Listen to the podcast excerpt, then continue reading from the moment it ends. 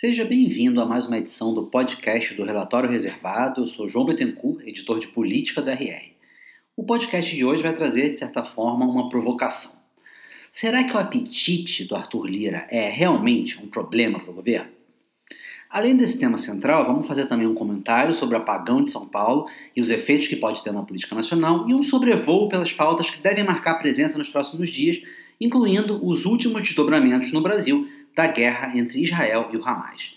Lembrando que o programa está disponível no Spotify, Apple Podcast, Deezer e em todos os agregadores de podcast disponíveis. Bom, a questão sobre o problema ou não do Arthur Lira fica cada vez mais no ar diante da comparação com o presidente do Senado, Rodrigo Pacheco. Sem nem entrar na ampliação das exceções da reforma tributária, que já ficaram patentes, qual o envolvimento real que o Pacheco teve em todo o processo? Enquanto Lira foi quase um coautor de todas as negociações da reforma na Câmara, tanto em torno do texto quanto da votação, isso é um ambiente muito mais difícil, já que hoje existe um texto aprovado, uma base de consenso que não existia na época. No Senado, a estrela foi quase unicamente o relator do projeto, o senador Eduardo Braga, do MDB. Isso em uma casa que dizia-se, tudo indicava, estava muito mais pacificada com o governo e cujos partidos e lideranças centrais tinham sido contemplados desde o início, enquanto Lira foi apenas recentemente e em acordos ainda incompletos, ao menos na visão dele e de parte do Centrão na Câmara. Não se discute aqui a dureza do jogo do Lira, mas o presidente da Câmara põe sempre as cartas na mesa. Mesmo que com iniciativas transversas, recados de bastidores e mensagens meio cifradas, ainda que sejam claras para bom entendedor, todo mundo sabe e entende a agenda do Arthur Lira. Aliás, ele tem uma, e ela não oscila ao sabor das movimentações visando a sua reeleição ou a necessidade de acenos à oposição atual. Lira faz, essencialmente, o mesmo jogo. De um lado, ele briga permanentemente por mais poder, cargos liberação de emendas, sinais de prestígio. Diante deles, no entanto, sem entrar aqui em nenhuma avaliação moral, apenas na dinâmica política, ele entrega. Como entregou recentemente a taxação de fundos exclusivos e offshore, praticamente momentos depois que o governo liberou a presidência da Caixa.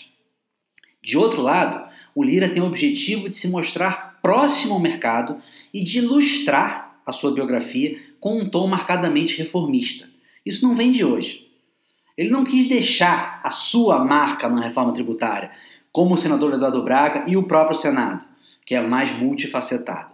Ele quis aprovar a reforma quando sentiu que era possível. A reforma era a própria marca dele.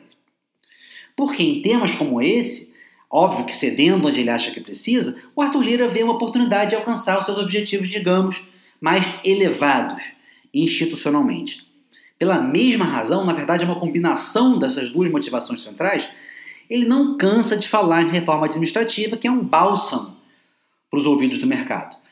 Ao mesmo tempo que também é uma forma de ter margem de manobra frente ao governo. Também por essa mesma combinação, cálculo político e busca de imagem reformista, ele se põe como avalizador de uma espécie de debate nacional sobre o diagnóstico do Haddad de que é preciso corrigir a erosão fiscal decorrente dos subsídios estaduais que acabariam por incidir sobre a cobrança dos impostos federais. Também pelo mesmo motivo, ele se põe agora publicamente como um aliado de um Haddad novamente eleito, na falta de outra opção, como bastião fiscal diante de o que seria um PT gastador e irresponsável nesse âmbito. E não para por aí.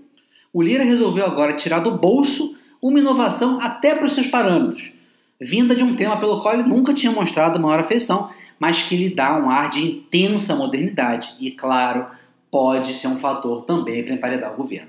Uma espécie de agenda verde, voltada para a energia limpa, mas que ele tirou da cabeça dele de projetos da Câmara, sem que isso tenha partido do Executivo.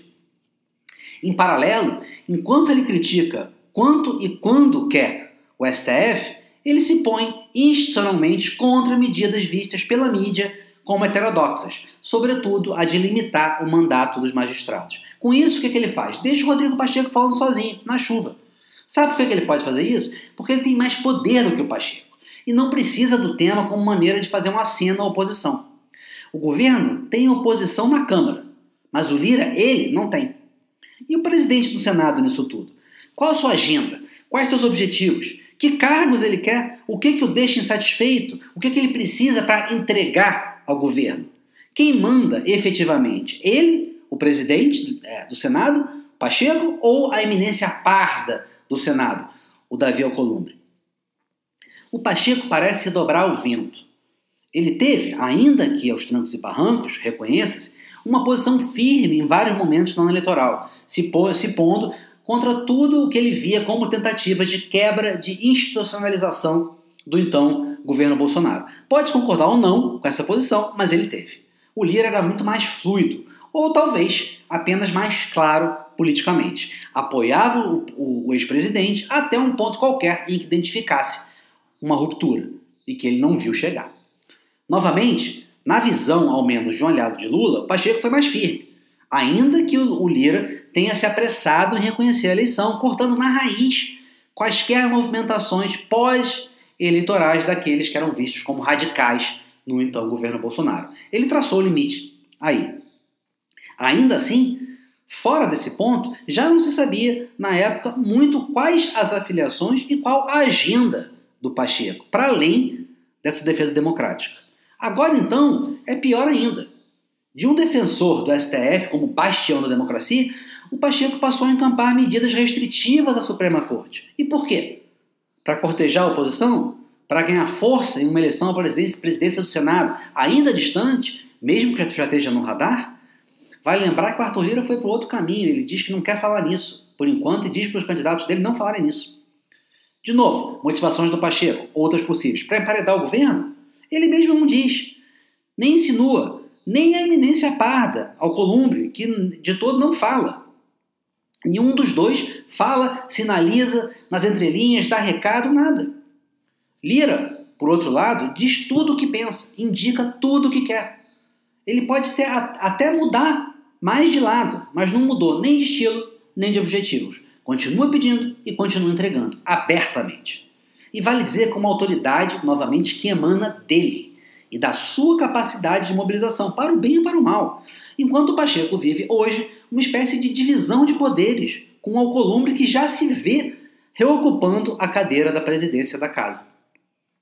Ora, por trás de todas as acusações que param a respeito do Arthur Lira, não sem fundamento, diga-se de passagem, de chantagear o governo, né, por trás do, do incômodo até do próprio Haddad, com a vontade do Lira de exercer e mostrar poder, o que, que o presidente da Câmara fez em 2023?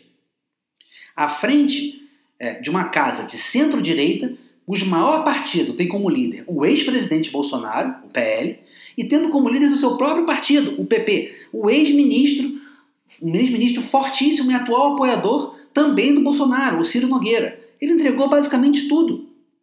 Entregou a PEC da transição, viabilizando o orçamento do Lula antes mesmo de começar o governo, entregou a reforma tributária, entregou o voto de qualidade do CAF, entregou a taxação dos fundos offshore exclusivos.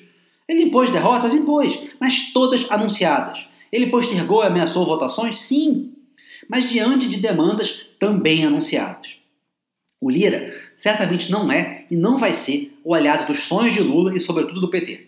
Não é um presidente da Câmara petista, como foi o João Paulo Cunha nos primeiros mandatos do Lula. Não é aquele que se tornou um símbolo do MDB lulista, como o senador Renan Calheiros, mas é previsível dentro do seu modus operandi. Não somente no dito fisiologismo, como na vaidade, que move esse ímpeto reformista, o único, que parece gerar variações no seu cálculo político. Isso não é pouca coisa, e não é absurdo dizer que tem trazido mais soluções do que problemas, ao contrário do que se fala muito. O custo é alto? É. Mas tirando o apetite e as brigas internas do próprio PT, é tão problemático assim, tão fora da curva, no mundo político brasileiro, o Lula pagar, desde que consiga preservar a sua autoridade e do executivo, e ele tem jogado para fazer isso e tem conseguido, diante de uma agenda clara da Câmara, na Câmara, para o governo, e tendo em retorno a aprovação das medidas mais essenciais para o seu governo? Politicamente, novamente, sem nenhuma avaliação, é, é, seja ela é, ideológica, seja ela moral, Mas pragmaticamente, na visão do próprio governo, do próprio Lula, alguém acha realisticamente que entre ter uma mulher à frente da Caixa e aprovar recursos para os seus programas e obras, para aumento do salário mínimo, para a agenda econômica e outras que virão, o Lula hesitaria um minuto? Esses lugares onde ele está cedendo são tão fora da curva em relação a coisas que ele já fez? Parece exagero dizer que sim, e certamente ele não está fazendo nada que ele não já não já não pagou em outros momentos e que hoje não pagaria novamente para o Arthur Lira ou para quem quer que tivesse na Câmara, com o poder que ele tem. Bom, fechado esse assunto, que está fechado só aqui no podcast, porque ainda vai continuar acontecendo até o final do governo, vamos agora para uma outra polêmica com o que eu vou chamar aqui do comentário do dia: a corrida política em São Paulo. O prefeito Ricardo Nunes segue numa espiral de desgaste típica de candidatos que põem em risco a sua viabilidade. Foi o que se viu na forma como ele reagiu à crise em São Paulo, que deixou centenas de milhares de pessoas sem luz por dias. Ele recebeu uma enxurrada de críticas de esquerda e de direita, o que é pior, tanto porque foi ciceronear o GP de Fórmula 1 no final de semana, quanto porque propôs, em seguida, que fosse criada uma taxa voluntária para quem quisesse enterrar os cabos e fios que hoje estão a céu aberto na sua rua ou região. A taxa representaria metade do custo e a prefeitura, prefeitura bancaria a outra metade. O discurso pareceu improvisado e gerou uma reação horrível em um momento de pesadas críticas à Enel, concessionária responsável pela distribuição de energia elétrica em São Paulo. O governador Tarcísio também não foi bem? Não foi. Não teve boa repercussão a fala sobre o problema ser decorrente da falta de gestão de poda de árvores, que agora foi encampada pela concessionária, ele viu ser posta em questão uma bandeira da sua gestão, a privatização da Sabesp, por associação. Pior, viu isso ser questionado por setores bolsonaristas, representados pelo Fábio Weingarten, ex-secretário de comunicação da presidência, sob Bolsonaro. Mais uma vez, o Tarcísio deixa exposto um excesso de tecnicismo, sem conseguir criar as conexões que o Bolsonaro consegue, mesmo quando dá respostas polêmicas e até desgastantes. Mas, mas o Tarcísio não somente não tem rivais e potencial na direita paulista, na verdade pode até ter, mas eles estão de olho agora na prefeitura, tanto que se tenta ressuscitar a candidatura do Ricardo Salles, e a atuação do Weingarten busca se posicionar para esse pleito, trazendo de volta uma visão mais nacionalista ou até melhor de proteção ao consumidor diante do desastre que foi o apagão em termos de comunicação e abrindo um outro tipo de polo para enfrentar o Boulos e a Tabata. E a Tabata. Além do que, o Tarcísio, Tarcísio ainda carrega uma imagem de gestor que bate justamente no que sustentou o predomínio tocando no Estado por décadas. Tão ou mais importante, o Tarcísio, apesar das brigas e, e trocas de, de farpas, é legitimamente da base do ex-presidente Bolsonaro. Assume várias bandeiras dele, o que dá muito mais resiliência ao seu eleitorado. O Nunes não somente não é, como conta com crescente antipatia desse público. Por quê? Preocupado com a força do Lula na capital, é, o Lula ganhou na capital, na, na eleição presidencial, ele hesita em assumir seja o apoio, seja a identidade dessas bandeiras ligadas ao ex-presidente. Ele vai se vendo assim no meio do fracão, com um adversário forte nas pesquisas da esquerda, com apoio do PT, o Boulos, uma desafiante ao centro, a Tabata Amaral, e uma cada vez mais provável dissidência à direita que, se vier, aí sim pode escanteá-lo da disputa. Bom, gente, é isso por hoje, mas nós vamos continuar de olho aqui nesse e em outros temas que vem ganhando força e podem explodir ainda mais das nuvens de fumaça que continuam a cobrir Manaus, ao início da parceria na segurança entre o governo federal e do Rio de Janeiro, passando pelas novas denúncias contra o ministro das Comunicações e as próximas etapas da guerra entre Israel e o Hamas, com efeitos diretos no Brasil, tanto pela batalha para se tirar os brasileiros de Gaza, quanto pela ação da PF, que prendeu terroristas do Hezbollah que planejariam um atentado à comunidade judaica no Brasil. Esse último tema, inclusive, promete gerar uma nova e pesada pauta de embates político-ideológicos no país, favorecendo, como geralmente ocorre em pautas do gênero, a oposição.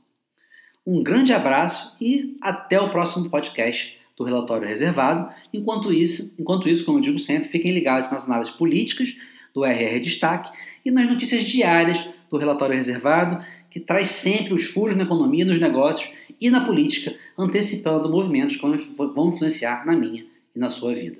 Um abraço, até a próxima.